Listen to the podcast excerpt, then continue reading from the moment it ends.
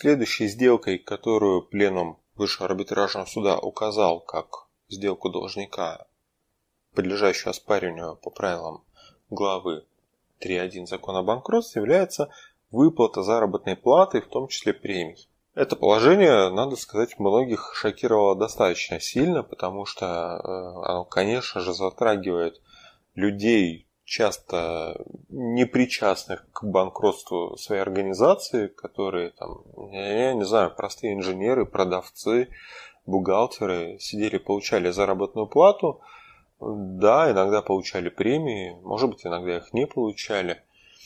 И вдруг приходит арбитраж управляющий, начинает рассказывать, что это сделка банкрота, которая привела к его несостоятельности, и давайте сейчас, уважаемые граждане, будем полученные премии возвращать на расчетный счет вашего работодателя бывшего.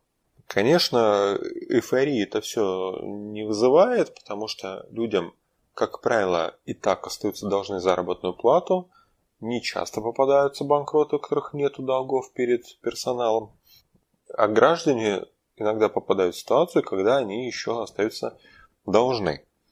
Но при этом стоит отметить, что все-таки суды зачастую проявляют гуманность и рассматривая такие сделки по выплате заработной платы и премий, запрашивая трудовые договоры, объективно признают недействительными а, только существенные отклонения от тех сумм, которые выплачивались ранее.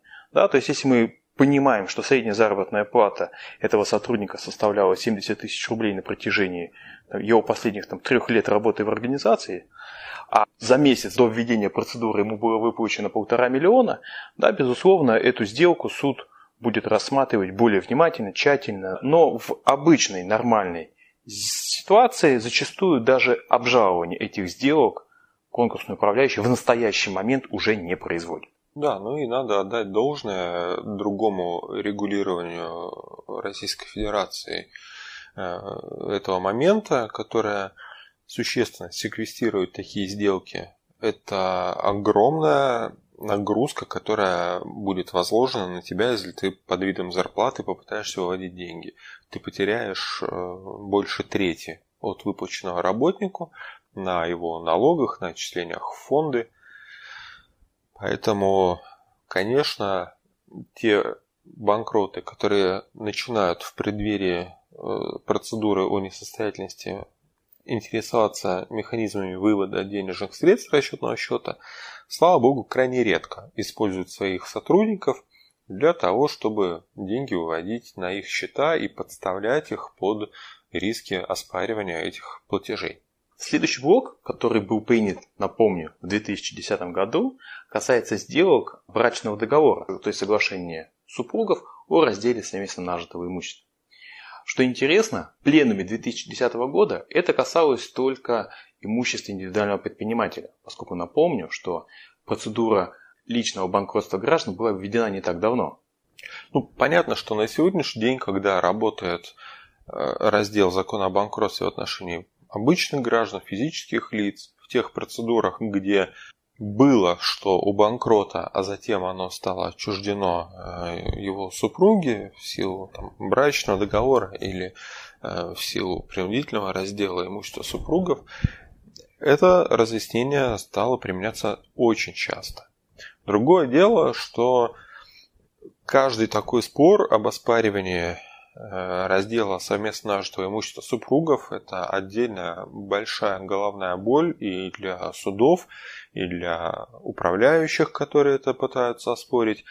Ну и создает объективно большие жизненные неудобства для супруга банкрота. Потому что мы в бытовом плане все время стремимся рассказывать про э, равенство полов, а когда начинается действительная дележка имущества между все-таки не до конца посторонними людьми, ну, наверное, приоритет достаточно часто отдается женщинам, которые, как правило, продолжают заботиться о детях этих супругов, но затем в суде вынуждены объясняться, почему они получают квартиру и машину. Еще одной позицией, которая обозначена была высшим арбитражным судом как сделка должника, которая может быть оспорена, является уплата им налогов, сборов, таможенных платежей. Но понятно, что это может вызывать только смех и улыбку, особенно в том контексте, как суды Российской Федерации применяют законодательство против Российской Федерации. Я, признаться, ни разу за более чем 10 лет своей практики не встречал оспаривания такой сделки, как уплата банкротом таможенного сбора. Чтобы кто-то пришел и сказал, ну это ты зря тут таможенный сбор уплатил, давай-ка развернем.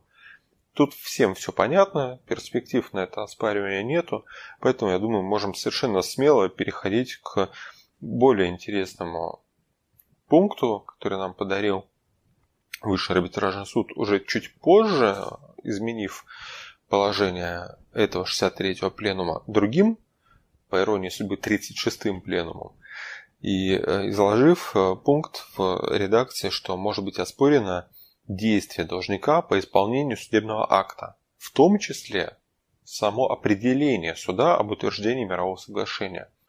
Понятно, что до этих разъяснений судебный акт, вступающий в законную силу немедленно об утверждении мирового соглашения между банкротом и его контрагентами, считался священной коровой, которую трогать нельзя, и уж как что-что, а как сделку этого банкрота оспаривать точно нельзя, только если ты уложился в общий процессуальный срок, ты мог пойти и попытаться его оспорить в кассационном порядке. Высший арбитражный суд сказал, что нет, ребята, это не так. Вполне может быть инициирован судебный спор между тем кредитором, которого должник любит больше, чем других, и там может быть заключено такое мировое соглашение, которое будет нарушать права остальных независимых кредиторов. Поэтому надо это считать как обычная сделка, совершенная просто с вовлечением в ее заключение судебного аппарата – и да, давайте честно признаваться в том, что иногда стороны пытаются использовать судебный аппарат для того, чтобы придать большую э, видимость э, законности своим далеко не законным действиям. И заканчивая этот блок, необходимо указать еще одну сделку, которая, к своему удивлению, на тот момент все узнали, что это сделка, да, это перечисление взыскателю в исполнительном производстве денежных средств, вырученных от реализации имущества должника. Здесь кажется несколько странным то, что это, эти виды сделок отнесены к сделкам, совершенным непосредственно должником, было бы логичнее намного перенести как раз в следующий пункт номер два пленума, а именно сделки, совершенные не должником, а другими лицами за счет должника, поскольку осуществляя перечисление денежных средств, судебный пристав перечисляет их с депозитного счета отдела, а не непосредственно с расчетного счета должника. Но, тем не менее, отнесены они именно к этому пункту. Вторым пунктом пленума, который мы сегодня рассматриваем, Высший арбитражный суд постарался перечислить сделки, которые совершены не самим должником и подлежат оспариванию в деле о его банкротстве, а совершены третьими лицами, но за счет должника. По сути, по своей, обычно это, конечно, те же самые сделки, которые мы уже обсудили, но в силу тех или иных причин они совершаются без воли на это со стороны должника. Они обычно совершаются или самими кредиторами, безакцептное списание с расчетного счета денежных средств, или уполномоченными на это государственными органами, как, например, передача судебным приставам исполнителям, взыскателю в исполнительном производстве нереализованного на торгах имущества будущего банкрота. Обычно эти сделки, они не имеют такого негативного элемента, как те, что мы рассмотрели раньше, и не направлены на прямой вывод активов будущего банкрота, чтобы обмануть других кредиторов в интересах каких-то более ему близких а просто здесь, что называется, так получилось. Зачастую оспаривание этих сделок – это скорее не купирование злого умысла на вывод активов, а восстановление некой социальной справедливости, когда большое количество кредиторов, и только один из них получает некое преимущество в ходе исполнительного производства, потому что он успел получить какую-то долю нереализованного имущества, при том, что все остальные не получили ничего. И часто такие кредиторы получаются в более выгодном положении, нежели другие, э, даже без своей воли на это. И оспаривание этой сделки, оно будет именно служить той цели, которую ты обозначил, восстановлению баланса интересов кредиторов. Потому что, если я правильно вспомню цитату одного из судей высшего арбитражного суда, в деле о банкротстве все кредиторы должны страдать одинаково.